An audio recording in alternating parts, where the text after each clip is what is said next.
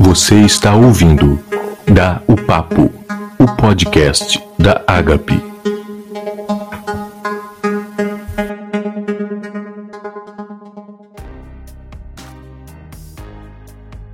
Olá, gente linda, tudo bem? Esse é o podcast Da o Papo, o podcast da Agape. Eu sou Josi. E eu sou o Jonatas. Este é o episódio 4 da série Sociedade Apocalíptica. O episódio de hoje, galera, tem o um título Juízo e Consolo As duas faces do fim dos tempos. Assim como uma moeda tem duas faces, assim também o fim dos tempos revelará duas maneiras de Deus tratar com essa sociedade apocalíptica.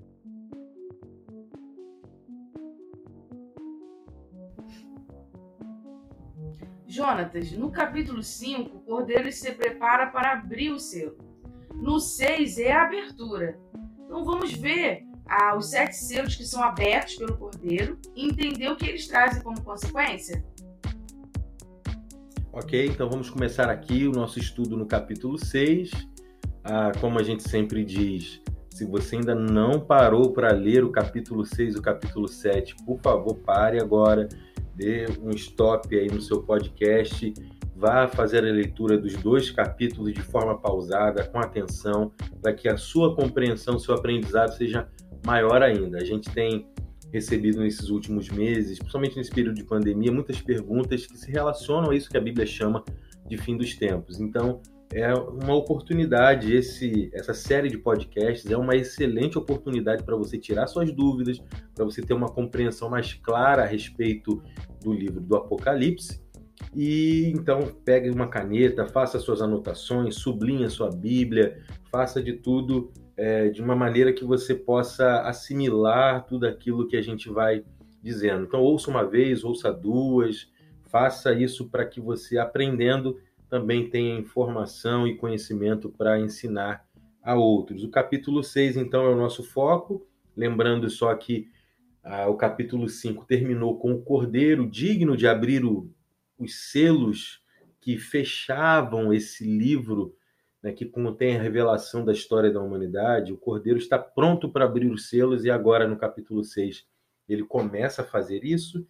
E capítulo 6 começa então no versículo 1, Cordeiro abrindo o primeiro dos sete selos, e o João ouve a voz de um dos seres viventes, uma voz como de trovão, dizendo: Venha e olhe, né, venha observar, venha entender, venha receber essa revelação. E o João então tem, nos, à medida que os quatro primeiros selos vão sendo abertos, João tem uma visão de quatro cavaleiros sobre cavalos. Cada cavalo de uma cor diferente. O primeiro cavalo, o primeiro cavaleiro, cavalga sobre um cavalo branco e ele tem uma coroa e ele cavalga como vencedor determinado a vencer. A ideia desse primeiro cavaleiro do cavalo branco é revelar a tendência humana pela conquista, pela guerra. Você sabe que a nossa sociedade mundial é uma sociedade que valoriza e que tenta sempre se impor sobre o outro, tenta sempre conquistar o mais fraco. E esses cavalos aqui, por mais esses cavaleiros, na verdade, por mais que eles tenham um aspecto é, de algo sobrenatural, de anjos, de demônios, alguma coisa desse tipo, na verdade, eles estão revelando o próprio anseio da humanidade, longe de Deus, em conquistar. É o desejo que leva o homem a fazer guerras. Ah, as guerras por mais que elas sejam é, nos filmes é, tratadas com aquele ímpeto heróico, na verdade as guerras são sempre fundamentadas pelo desejo humano corrupto de conquistar o seu semelhante. E o cavaleiro do cavalo branco representa isso. A Bíblia está dizendo para a gente que o fim dos tempos é um, é um tempo de guerras. É um tempo onde a maldade do homem é tão grande que ele vai se empenhar cada vez mais para conquistar os seus semelhantes, para impor o seu governo, para impor a sua autoridade, o seu poder sobre os outros. E isso traz consigo destruição. O segundo cavaleiro cavalga sobre um cavalo vermelho. E a Bíblia vai dizer, então, no versículo 4, que ele recebeu o poder para tirar a paz da terra e fazer que os homens se matassem uns aos outros. Perceba que a tônica ainda é de batalha, de guerra, mas parece que o cavaleiro sobre o cavalo vermelho dá um toque diferenciado, porque ele é aquele que traz consigo os conflitos civis, as guerras civis, onde é, numa mesma sociedade homens lutam contra homens por causa de ideologias, por causa de convicções, por causa de muitas possibilidades, mas são guerras civis, guerras locais, pequenas guerrilhas. Isso acontece já há muito tempo, mas a Bíblia está mostrando que no fim dos tempos isso vai se multiplicar. De novo, esses cavaleiros não são poderes demoníacos, na verdade, é o homem governado pelo seu próprio desejo caído, influenciado pela ação do diabo e, é claro, do pecado, mas é o próprio homem se envolvendo em guerras, em matanças e fazendo isso em grande escala, como no, no Cavaleiro do Cavalo Branco, ou em menor escala, em guerras civis, em guerras de cidades, de estados, de países, guerras é, mais localizadas, como a gente já vê acontecer em muitos lugares. Quantos países da África nesses, nessas últimas décadas é, sofreram com conflitos civis? Quantos, quantos, quantos? Então, essas coisas continuam acontecendo e vão continuar acontecendo nesse período chamado fim dos tempos. Depois a gente tem no versículo 5, um outro cavaleiro sobre um cavalo preto, e o texto diz no versículo 5 que esse cavaleiro tinha na mão uma balança, balança representando é, valor, né, capacidade de medir e de dar valor às coisas. Então, no versículo 6, o João ouviu o que parecia a voz entre os quatro seres viventes que dizia um quilo de trigo por um denário e três quilos de cevadas por um denário, não danifique o azeite e o vinho. Esses textos, essa, essa ideia aqui de uma voz que diz um quilo de trigo por um denário, três quilos de cevada por um denário. Denário era uma moeda é, que era muito utilizada na época do Novo Testamento, era uma moeda grega. Ah, na verdade, é, ela representava o valor de um dia de serviço de um trabalhador comum. Então, o texto está dizendo que alimentos comuns e do dia a dia, alimentos simples, da, da gente mais simples da, da sociedade naquela época, estaria custando um quilo né, de, de cevada, um quilo de, de trigo, estaria custando um dia de trabalho de um trabalhador comum da época. Ou seja, o texto está falando de inflação de, no preço das coisas. Aí você olha para a gente, para a nossa realidade e fala: isso está acontecendo. Na verdade, isso sempre aconteceu e vai continuar acontecendo, porque isso é resultado da maldade humana, do pecado humano, da corrupção, dos roubos, do desejo do homem de conquistar. O que acontece então é que a população mais pobre sempre sofre com o resultado disso, e a gente vê isso ainda hoje, quando a gente vai ao supermercado e percebe o preço das coisas que valiam menos, agora valendo muito mais e o nosso salário não aumenta, essas coisas já estavam já haviam sido profetizadas nas escrituras. Em tempos de guerra, em tempos de, de calamidade, o valor das coisas sobe muito. A gente está vivendo uma pandemia, como a gente tem visto o preço das coisas subirem, isso já estava registrado na escritura. Depois a gente tem no versículo 7, quando o cordeiro abriu o quarto selo, ouviu a voz do quarto ser vivente dizer: Venha. E ele viu então um cavaleiro sobre um cavalo amarelo, e o seu cavaleiro chamava-se Morte. E a Bíblia diz: E o Hades, ou em outras versões, e o inferno o seguia de perto. Foi-lhes dado poder sobre um quarto da terra para matar pela espada, pela fome, por pragas e por meio dos animais selvagens da terra. Na verdade, esses quatro cavaleiros, que são revelados a partir da abertura dos quatro primeiros selos, eles revelam a maldade humana e como essa maldade humana cresce, como essa maldade humana se propaga, e o resultado disso é destruição, morte, pobreza para o resto da população, o resto da sociedade. Essa é a realidade desse mundo apocalíptico. o versículo 9, depois de abrir o quinto selo, aí já não se vê mais cavaleiros, mas o João tem uma, tem uma visão muito significativa. Ele vê debaixo do altar, ele tem uma visão de algo parecido com o templo, e debaixo do altar ele vê a alma daqueles que haviam sido mortos por causa da palavra de Deus. Ele está vendo os mártires da fé cristã, os homens e mulheres que morreram por não abrirem mão da sua fé em Jesus Cristo, e eles estão dando testemunho daquilo que Jesus lhes ensinou, e eles clamam em alta voz: Até quando, ó soberano, santo e verdadeiro, esperarás para julgar os habitantes da terra e vingar o nosso sangue? Aí você pode pensar, mas como assim?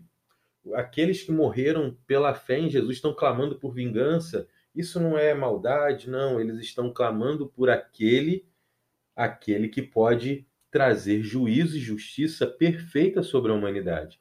O que não pode haver aqui, o que seria estranho, na verdade, seria nós vermos é, os servos de Deus fazendo justiça com as suas próprias mãos. Isso seria inconcebível mas aqui eles estão dizendo: nós cremos que o Senhor é quem tem a justiça verdadeira para julgar os homens. Ele conhece o coração de cada ser humano. Então nós pedimos, Senhor, vingue a, a, nossa morte, vingue o sangue daqueles inocentes que foi derramado pela maldade humana. É essa, esse o clamor desses homens aqui. Eles recebem então uma veste branca que representa a sua santidade, que representa a, o fato deles terem sido salvos pelo sangue do Cordeiro de Deus. No versículo 12, o sexto selo é aberto e aí uma sequência de sinais cósmicos começam a ser revelados, porque o texto vai dizer que acontece terremoto, o sol fica escuro, a lua torna-se vermelha como sangue, as estrelas dos céus caíram sobre a terra, uh, como os figos verdes caem da figueira, o céu se recolheu como se enrola um pergaminho. Todos esses sinais no firmamento, esses sinais no sol, nos astros, é, como terremotos e tantas outras coisas, sempre são representações de que o dia da vinda do Cordeiro está se aproximando. A Bíblia usa esses exemplos em outros lugares, como, por exemplo, no livro do profeta Joel. E lá, esses sinais cósmicos, a lua vermelha como sangue, o sol se escurecendo, são sinais que mostram que o dia do Senhor está se aproximando. Então, nesse momento aqui, é, esses sinais estão revelando que o tempo para o arrependimento está chegando ao fim. Hoje é tempo de se arrepender. Se você ouve esse podcast, eu queria dizer para você, meu irmão, mais do que gerar medo no seu coração, a Bíblia tem o intuito de mostrar para você Deus está te dando uma chance, Deus está convidando você ao arrependimento. Entregue a sua vida ao Senhor Jesus e viva para a glória dele. No versículo 15, os reis da terra, os príncipes, os generais, os ricos, os poderosos, todos, escravos e livres, se esconderam em cavernas e entre as rochas das montanhas, ou seja, esses dias à medida que o fim dos tempos vai chegando, que a volta do Cordeiro vai se aproximando, os dias vão ficando mais sofrido e toda a população sofre com isso, porque hoje você pode dizer assim, ah, quem sofre mesmo hoje é a classe mais pobre. A Bíblia está dizendo que naquele grande dia, quando a vinda do Cordeiro se aproximar ainda mais, a Bíblia está dizendo então que nem rico, nem príncipe, nem general, nem os poderosos, ninguém vai ficar de fora do juízo de Deus. O dinheiro desse pessoal não vai poder comprar um jeitinho para que eles escapem do julgamento do reto juiz. Isso é impossível. E eles estão agora aqui no versículo 15, sob tamanho medo e pavor, porque sabem que a sua hora está chegando, que eles então, no versículo 16, gritam sobre as montanhas, dizendo: Caiam sobre nós, ó montanhas, escondam-nos da face daquele que está sentado no trono e da ira do cordeiro. A ira do cordeiro não é uma ira raivosa, rancorosa, como é a ira humana. A ira do cordeiro é a ira justa, é o justo julgamento que leva em consideração a realidade do coração de cada ser humano. E esse justo julgamento chegará. Talvez você diga assim: ah, não acredito nesse Deus que julga as pessoas, mas eu quero dizer para você: você não acredita que pessoas mais devam ser julgadas pelos seus atos temerários? Com certeza você acredita que isso deve acontecer. Você não deve concordar com aquela ideia de que só porque Deus é amoroso, ele vai passar a mão sobre tudo. Você confiaria num Deus que que não julga aqueles inocentes, aqueles que morrem por causa da maldade humana? Você não, não acredita num Deus assim? Eu acredito que Deus julga com perfeição de uma maneira que nós, seres humanos, não somos capazes de julgar. E aqui a Bíblia vai finalizando o capítulo 6, mostrando para gente que chegou o grande dia da ira do Cordeiro e quem poderá suportar esse dia.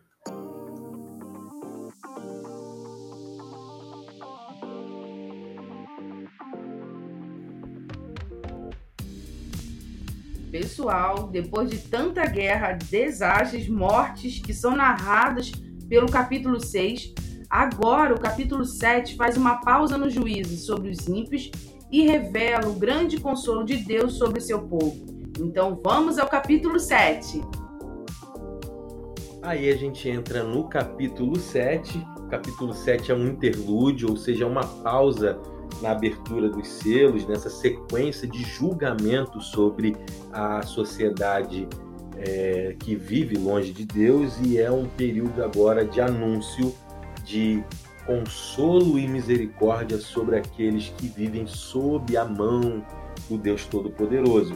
Capítulo 7 começa dizendo que o João vê quatro anjos em pé nos quatro cantos da terra, retendo os quatro ventos. Por que, que eles estão retendo os quatro ventos. O que, que significa? Eles estão impedindo que a destruição continue, impedindo que a, o sofrimento continue.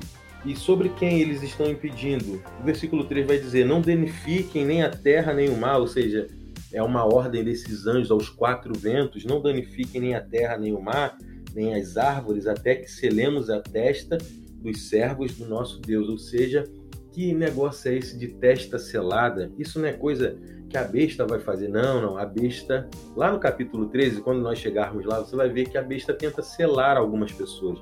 Mas perceba que o selo verdadeiro, o selo para vida, o selo para consolo, o selo para salvação, quem dá é o Senhor Jesus. A besta tenta usar essa ideia como uma espécie de imitação fajuta, mas que sempre será desmascarada. Aqui o, o texto está dizendo para a gente que não haveria a consumação do juízo de Deus até que todos fossem selados, até que aqueles que se entregaram ao Senhor Jesus fossem selados, ou seja, esse selo pode ser aquilo que a Bíblia fala que, que é o selo do Espírito Santo no coração daqueles que entregam a sua vida ao Senhor Jesus.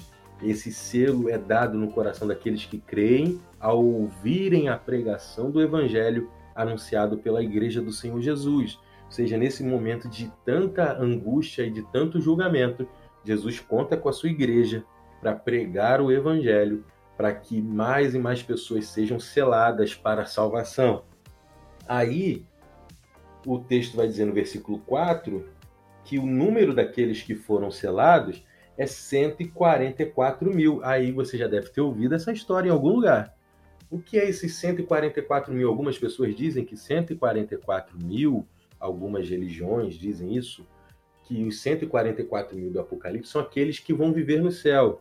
Na verdade, 144 mil é a soma das tribos que são mencionadas a partir do versículo 5. E o que essas tribos representam? São as 12 tribos lá do Antigo Testamento. Mas por que, que elas são trazidas à tona aqui de novo? Porque, o que esse número 144 mil representa na teologia cristã, os 144 mil representam a totalidade da igreja, daqueles que foram selados com o Espírito Santo da promessa, daqueles que experimentaram a salvação e herdaram a salvação pela graça de Deus.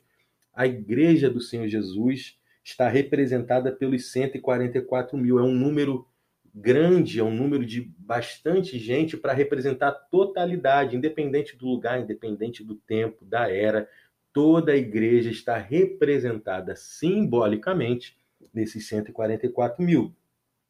Aí depois no versículo 9, a gente vai perceber que esses 144 mil é, estão sendo é, trazidos à presença de Deus.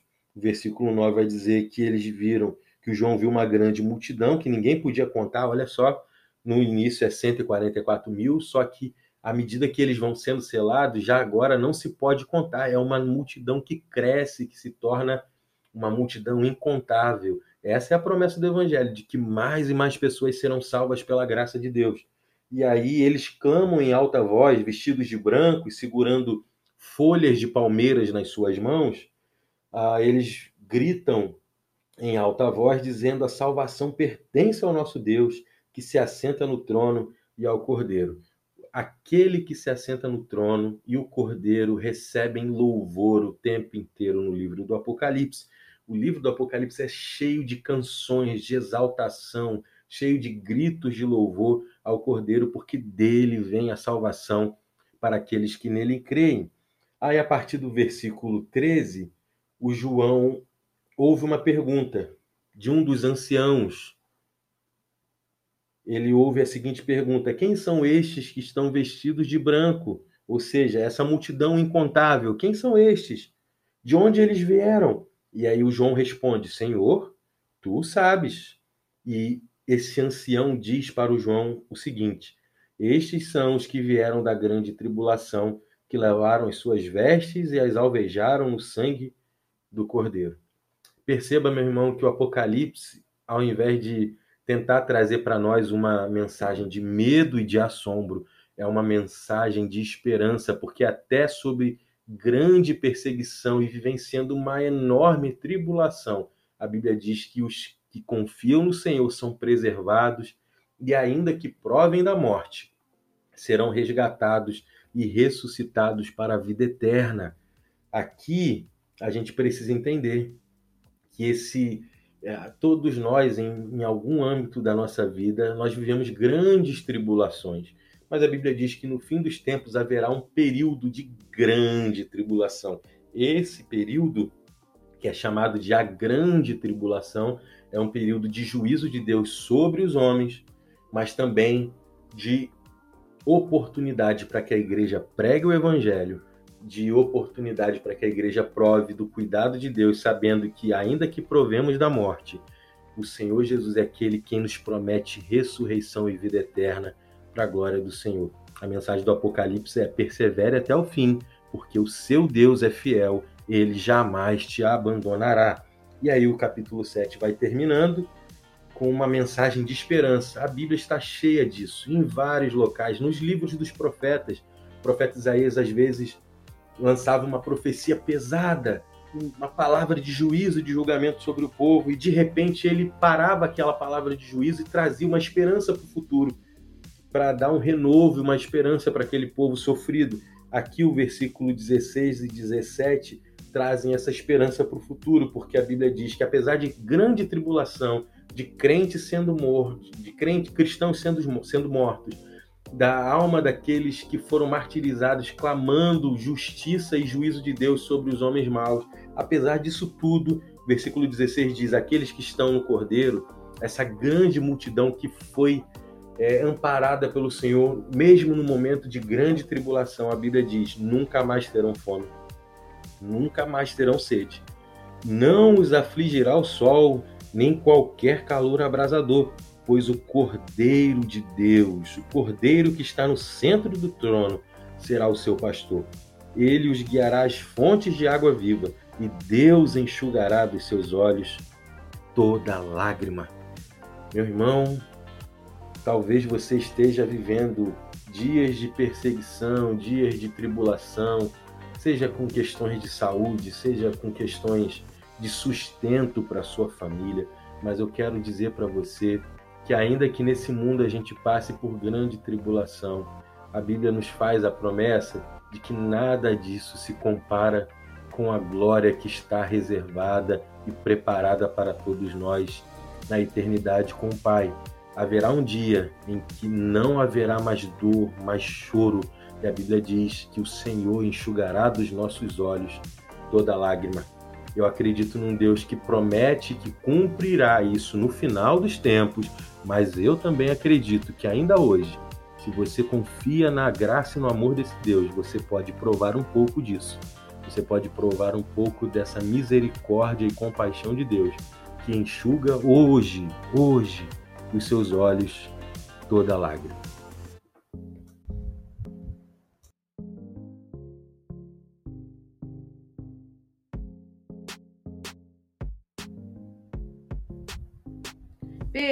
Perguntas. Jonatas, no capítulo 6, o texto faz menção ao cavaleiro do cavalo branco. É, isso faz referência a Jesus?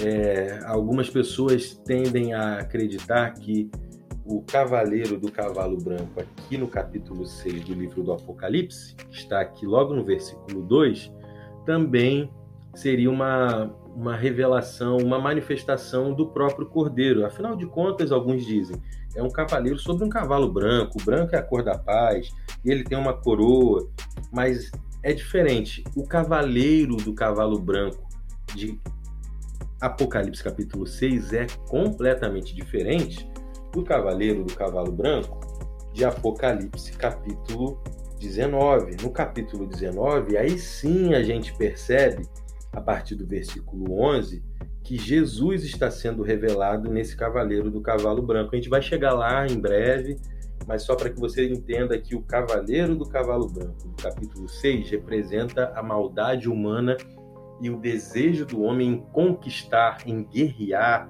em trazer violência para impor a sua vontade. O cavaleiro do cavalo branco, do capítulo 19, a partir do versículo 11, representa o Cordeiro de Deus que venceu e que vencerá para todo sempre. Então, faça essa distinção. O do capítulo 6 não é uma revelação a respeito de Jesus, mas é a demonstração do que a maldade humana é capaz de provocar neste mundo. Capítulo 7, no versículo 13, faz menção da multidão que era vestida de branco. E aí no versículo 14 fala que essa multidão estava vindo da grande tribulação. Jonathan, a gente pode entender aqui, então, que a igreja ela passa pela grande tribulação? Essa também é uma questão bem interessante, mas que não tem uma resposta tão clara assim.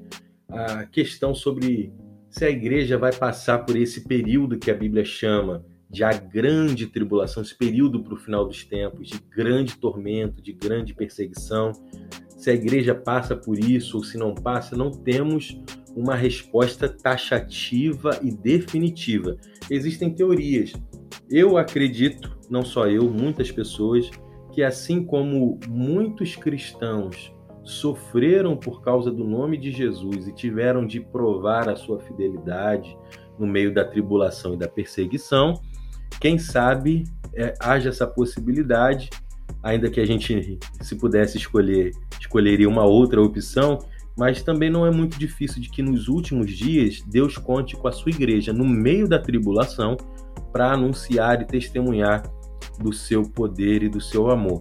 Então, se a igreja passa ou não passa, nós não sabemos. Eu acredito que sim, algumas outras pessoas acreditam que não, mas quer passe, quer não passe, a Bíblia nos incentiva permaneçam fiéis até o dia do Senhor Jesus. Isso é o que importa, a fidelidade. Mas se chegar o dia em que nós virmos o anticristo se manifestar e todas essas coisas acontecerem, não se surpreenda, porque havia essa possibilidade sim e muitas pessoas, inclusive, acreditam que assim será.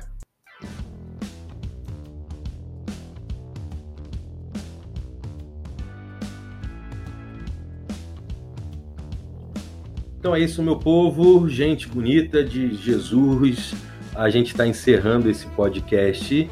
Ah, foi um tempo muito proveitoso. Eu imagino que você esteja sendo abençoado. Então, se você está acompanhando esse podcast pelo Spotify, se você está acompanhando esse podcast é, por outro veículo aí de, de comunicação, seja ele qual for, se você não é da nossa igreja, eu queria convidar você a fazer um contato com a gente, seja no nosso Instagram, mandando pelo direct, fazendo um comentário em cada nas postagens sobre o podcast, faça um comentário lá, mostre para nós se você está sendo abençoado, se isso tem trazido esperança e compreensão sobre o livro do Apocalipse para você e para sua família, tá bom? Seria uma alegria enorme ouvir você e perceber como isso tem abençoado a sua vida. Que Deus te abençoe até o próximo episódio do nosso podcast Dá o Papo, o podcast da Agape. Fique com Deus e uma excelente semana para você.